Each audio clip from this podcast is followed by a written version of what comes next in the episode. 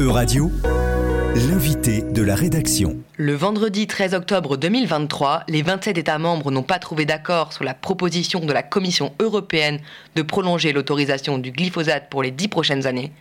Son utilisation est pour le moment autorisée jusqu'à ce 15 décembre. Les prochains mois vont donc être cruciaux à Bruxelles. Pour discuter de ce pesticide et de son impact sur la population, je suis avec Florence Presson, adjointe au maire de Sceaux en Ile-de-France et présidente du collectif des maires anti-pesticides, qui rassemble des maires français qui ont pris des arrêtés contre le glyphosate en 2019, classé comme cancérogène probable pour l'homme par le Centre international de recherche sur le cancer. Alors, pour commencer, Florence Presson, comment a été créé le collectif des maires anti-pesticides? Bonjour à, toutes et tous. Donc, euh, en effet, le, le collectif des maires antipesticides a été créé l'été 2019. Été 2019, euh, suite à deux premiers arrêtés antipesticides qui ont été faits les deux au mois de mai 2019. L'un sur la commune de Langouette, en Bretagne, euh, une commune plutôt rurale, et l'autre euh, sur la commune de Sceaux et Gennevilliers, deux communes urbaines. Euh, à une semaine de décalage. Euh, donc, euh, suite à ces deux arrêtés, nous avons pris contact, nous avons discuté ensemble et on s'est dit que c'était inutile de créer un collectif pour les villes, un collectif pour le milieu rural et qu'il était beaucoup plus important de faire un collectif commun. Alors, on peut se poser la question de pourquoi des villes ont décidé de faire euh, un, arrêté anti-pesticides. À ce moment-là, en 2019, il y avait bien l'interdiction pour les privés, les personnes qui sont propriétaires d'une maison et d'un jardin par exemple, ils avaient l'interdiction d'utiliser du glyphosate. En revanche, dans tous les espaces euh, privés, mais euh, une copropriété par exemple, le jardin d'une entreprise, il y avait toujours la possibilité d'utiliser du glyphosate. Et on a constaté en ville que lorsqu'on marche sur un trottoir, le long d'une copropriété, eh bien on, peut tout à fait euh, respirer euh, du glyphosate, voire toucher cette nature qui est aspergée de glyphosate, et qu'il y avait un véritable danger pour nos habitants, pour les enfants qui, passent euh, aussi bien euh, dans la pelouse, par exemple, ou autre. Et c'est ça qui a motivé euh, un certain nombre de villes, telles que la ville de Sceaux, de passer cet arrêté. Vous avez donc créé ce collectif de mairies, situé un peu partout en France, pour protéger la santé des habitants. Quel a été le cheminement de la lutte que vous avez menée? Que s'est-il passé depuis la création du collectif? Tout d'abord, euh, le, premier euh, arrêté qui a été passé, on a travaillé avec Corinne Lepage à un arrêté modèle qu'on a pu diffuser le plus largement possible aux communes. Cet arrêté modèle avait euh, deux objectifs. D'une part, très vite, dès qu'il y avait une décision politique d'une commune de passer un arrêté, elle avait son arrêté clé en main avec la spécificité de sa commune.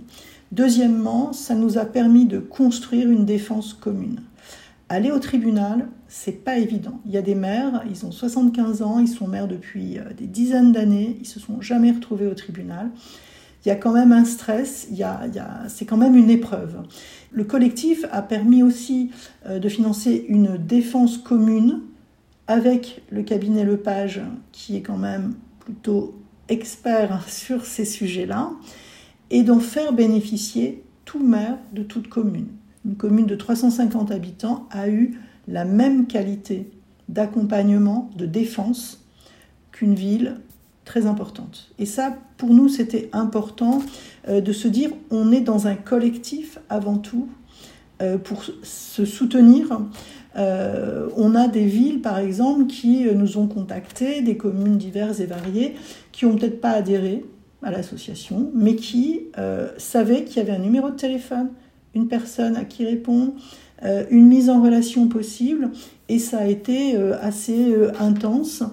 Euh, mais je pense que tout le monde a pu être le mieux possible accompagné. Pour que nos auditeurs comprennent bien, pouvez-vous nous expliquer plus précisément pourquoi êtes-vous allé au tribunal et comment ça s'est passé? Alors déjà, il y, y, a un fonctionnement, c'est-à-dire qu'à partir du moment où on, rédige un arrêté, quel que soit le sujet, il est envoyé en préfecture parce que le préfet représente l'État. Hein, donc il y a un préfet par département, par région qui représente l'État. Donc quand les préfets ont reçu euh, ces arrêtés, ils ont dit euh, vous devez retirer cet arrêté. Nous considérons qu'il n'est pas légal. Et à ce moment-là, les maires ont répondu euh, nous sommes préoccupés par la santé de nos habitants. Nous ne souhaitons pas retirer ces arrêtés. Nous les maintenons. Donc à partir du moment où vous êtes sur cette réponse-là, le préfet euh, vous emmène au tribunal administratif pour juger en, quelque sorte l'affaire. Et là, on a euh, donc défendu la position des maires. On a eu la chance d'avoir un retour positif par le tribunal administratif de Cergy, qui a reconnu qu'effectivement, les arguments que nous apportions était entendable. Mais le préfet a dit, mais moi je ne suis pas d'accord. Donc, je rejette cette décision. Et pour cela, c'est la Cour d'appel de Versailles. Jusque-là, toutes les cours d'appel ont refusé d'entendre nos arguments. Donc une fois que la Cour d'appel est passée et que le préfet a gagné, nous, on ne s'arrête pas là. Et donc, vous êtes allé jusqu'au Conseil d'État Voilà, donc le Conseil d'État, là, c'est c'est très impressionnant, hein, beaucoup plus qu'un simple tribunal. Donc euh, nous, le collectif, on y a été trois fois au Conseil d'État, euh, à chaque fois pour défendre euh, notre position. on a été très mal entendu parce qu'à chaque fois au Conseil d'État, face à nous, on avait des représentants du ministère de l'Agriculture. Alors qui du coup, pour certains, nous disaient, mais attendez, vous êtes en ville, qu'est-ce que de quoi vous mêlez-vous? Je pense que tout le monde a oublié que euh, les pesticides, le glyphosate, on le trouve dans les champs, soit, mais comme je disais tout à l'heure, on le trouve aussi euh, euh, sur les terrains de foot. On le trouve, on le trouvait dans les cimetières, mais ce n'est plus le cas maintenant. On le trouvait jusqu'à l'année dernière encore dans les copropriétés privées mais aussi euh, public. Hein. Dans un HLM, par exemple, s'il y a un espace vert important, eh bien là aussi, les gestionnaires de ces espaces utilisaient les pesticides et du glyphosate. Hein. donc, cette, ce message-là, il ne passait pas. Et, et, on a été positionné comme oui, ces maires sont là contre les agriculteurs. Bon, on m'a dit à un moment donné au Conseil d'État, mais vous vous rendez compte, madame, euh, vous allez être responsable de suicides d'agriculteurs. Alors que pour nous, c'est la santé de tous nos habitants qui est notre priorité. Et la santé des habitants de nos communes, c'est un petit enfant, c'est une femme enceinte, c'est une famille, c'est un vieillard, mais c'est aussi un agriculteur. C'est aussi un vigneron. Les agriculteurs subissent euh, euh, subissent ces entreprises euh, de, produits chimiques qui aujourd'hui ont quand même un impact sur la terre, sur le vivant qui n'est pas forcément positif. Et on se retrouve avec des agriculteurs qui sont dans une spirale. Ils n'ont plus une terre suffisamment riche, vivante, pour avoir des rendements cohérents, sauf s'ils continuent à mettre ces produits chimiques. Donc ils continuent à les mettre. Mais euh, je dirais que c'est là qu'il faut agir. Et non pas à la fin en se disant alors attendez, on va prendre un mètre et on va mesurer les distances. On est en train de, se poser une question des conséquences en niant totalement l'origine. Dernièrement, un arrêté rendu le 14 février 2023 prévoit des distances de sécurité de 10 mètres non réductibles lors de l'utilisation de certains produits phytopharmaceutiques suspectés d'être cancérigènes. C'est le cas du glyphosate.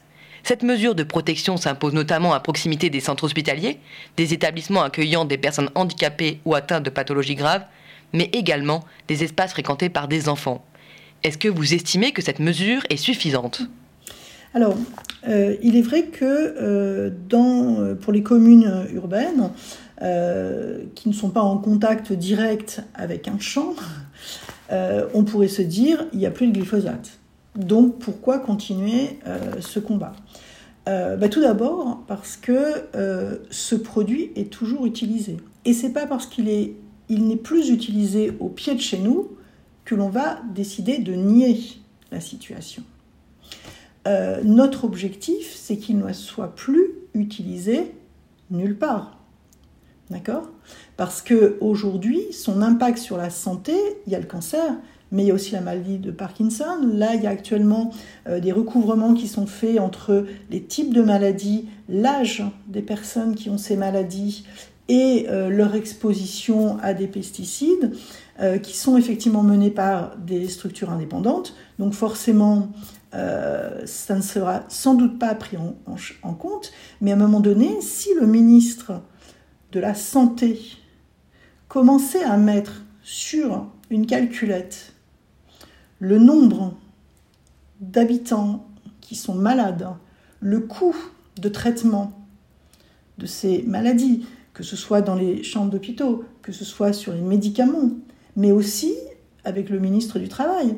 Parce que pendant que ces gens sont malades, ils ne travaillent pas, ils ne produisent pas. Donc si on avait un peu ce regard euh, écosystémique de l'impact d'un pesticide, du glyphosate, sur le modèle économique complet de la société, que ce soit en France ou en Europe, je pense qu'à ce moment-là, ça changerait, en tout cas j'ose espérer que ça change le regard de euh, ces euh, politiques au niveau national ou au niveau européen. Quelles sont vos recommandations, vos solutions pour y faire face? Il y a des solutions. Euh, le glyphosate, c'est une solution, je dirais, facile, on se donne euh, meilleure conscience en se disant alors on va euh, doser beaucoup mieux, on va changer le matériel pour qu'il arrose un peu moins, etc. Mais on, ne met que des petits bouts de pansement sur. Je pense que euh, la responsabilité de nos élus, européens, nationaux, serait de dire nous facilitons financièrement l'aide aux agriculteurs pour qu'ils puissent utiliser des alternatives au glyphosate. Les alternatives existent. Pourquoi elles sont plus chères? On peut se poser la question. Donc à la limite, on se dit on gomme la différence de prix par une aide de l'État. Ça permettrait à l'ensemble de ces euh, agriculteurs de pouvoir utiliser des produits qui soient moins dangereux pour eux, euh, ou alors de se passer de ces produits, avec peut-être une aide pour avoir plus de personnel, une aide pour changer de méthode, une aide, une réglementation un peu différente pour dire bah, si on met ces deux types de cultures dans un même champ, on a moins de risques d'avoir des invasifs. Voilà. Et après, euh, on ne peut pas nier le fait, je crois qu'il y a 20% de, de, de, de cultures qui n'ont pas d'alternative.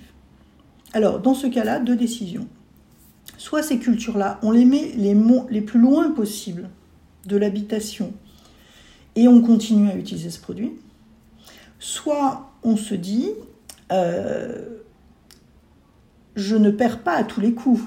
Tous les ans, je ne vais pas avoir une catastrophe dans mon champ. Donc, 50% euh, du prix de, la dépense d'un artisan pour d'un agriculteur pardon euh, pour euh, acheter ces pesticides, ce glyphosate, pourrait être mis sur un compte assurantiel. L'État pourrait très bien abonder. Et l'agriculteur qui cesse d'utiliser ce glyphosate-là, il aura peut-être une année, deux années sans aucun souci. Troisième année, imaginons, euh, sa euh, récolte est sacrifiée. Dans ces cas-là, l'espèce d'assurance dont je parlais tout à l'heure pourrait couvrir à 100% sa perte. Ce qui veut dire que l'agriculteur n'aurait pas à assumer l'ensemble de cette solution. Il aurait, lui, un revenu garanti, un stress en moins, et je dirais la satisfaction de ne pas contribuer à cette, à cette pollution à très grande échelle. Parce que on parle du pesticide, on parle souvent de l'air, mais on ne parle pas suffisamment de l'eau. Hein. Actuellement, euh, tout le monde est vent debout, euh, l'eau, la rareté, la pollution, etc. D'accord. Mais est-ce qu'on se pose la question de l'impact de l'eau Enfin, l'impact du glyphosate sur l'eau, je n'ai pas beaucoup entendu de prise de parole sur ce sujet. Alors qu'on sait forcément que s'il pleut sur un champ, il y a un ruissellement et que ça arrive à un moment donné dans la terre, peut-être dans une nappe phréatique, sans doute dans une nappe phréatique. Donc c'est vraiment cette, euh, démarche-là euh, qui est euh, finalement des solutions que nous proposons. Alors nous ne sommes que des élus locaux. Donc peut-être qu'il faut demander à des scientifiques de travailler, alors des indépendants bien évidemment, à travailler de façon un peu plus poussée sur le type de récolte, le type de risque, les solutions qui pourraient être mises en place. Mais je pense que l'énergie, le temps, l'argent devraient prioritairement mis sur cette démarche plutôt que euh, de, mettre, de continuer à mettre des petits pansements sur des jambes de bois. Avez-vous prévu des actions par rapport à la réautorisation potentielle du glyphosate de l'Union européenne? Alors, nous, on s'était positionné euh, avec des courriers et puis des argumentaires au niveau de l'Union euh, européenne. Euh, aujourd'hui, on n'a pas d'autres actions possibles hormis renouveler des courriers. Aujourd'hui, une association, même une association d'élus, n'a pas de capacité ou de légitimité à le faire. Donc, euh, un habitant peut très bien dire je suis malade, je vais déposer une plainte contre cette démarche-là, mais pas un collectif de maires et pas une commune en tant que telle. Donc malheureusement, euh, euh, hormis le, travail que vous réalisez en tant que journaliste, on n'a pas d'autre moyen de se faire entendre. Plus il y aura des journalistes comme vous qui travailleront sur le sujet, qui nous passeront les micros, qui euh, euh, diront de façon euh, différente, parce que les messages ne passent pas toujours de la même façon selon le public, ne révéleront pas la vérité, eh bien, on ne pourra pas avancer. Euh, donc, c'est très très important de, continuer à garder euh, euh, ce contact. Nous aujourd'hui, on continue à faire des communiqués de presse. On, souhaite vraiment que ce sujet ne soit pas oublié. Enfin, vous vous rendez compte quand même, depuis 2019, pour certaines communes, même avant, ils n'avaient peut-être pas passé d'arrêté, mais c'était déjà dans une démarche active. On sait tous qu'on met en danger les enfants, les femmes enceintes, les personnes fragiles et les autres. Et, on fait comme si de rien n'était. Mais comment euh, le président, euh, le ministre de la Santé peut le matin se raser, se regarder dans un miroir en se disant, bon, euh, pesticides, agriculteurs, santé des habitants, c'est pas ma priorité. Merci Florence Presson, adjointe au maire de Sceaux en Ile-de-France et présidente du collectif des maires anti-pesticides de nous avoir expliqué les recommandations de votre collectif et d'avoir répondu aux questions de Radio Paris. Les prochaines discussions européennes concernant le glyphosate auront lieu ce mois de novembre. Merci d'écouter Euradio. Euradio vous a présenté l'invité de la rédaction. Retrouvez les podcasts de la rédaction dès maintenant sur euradio.fr.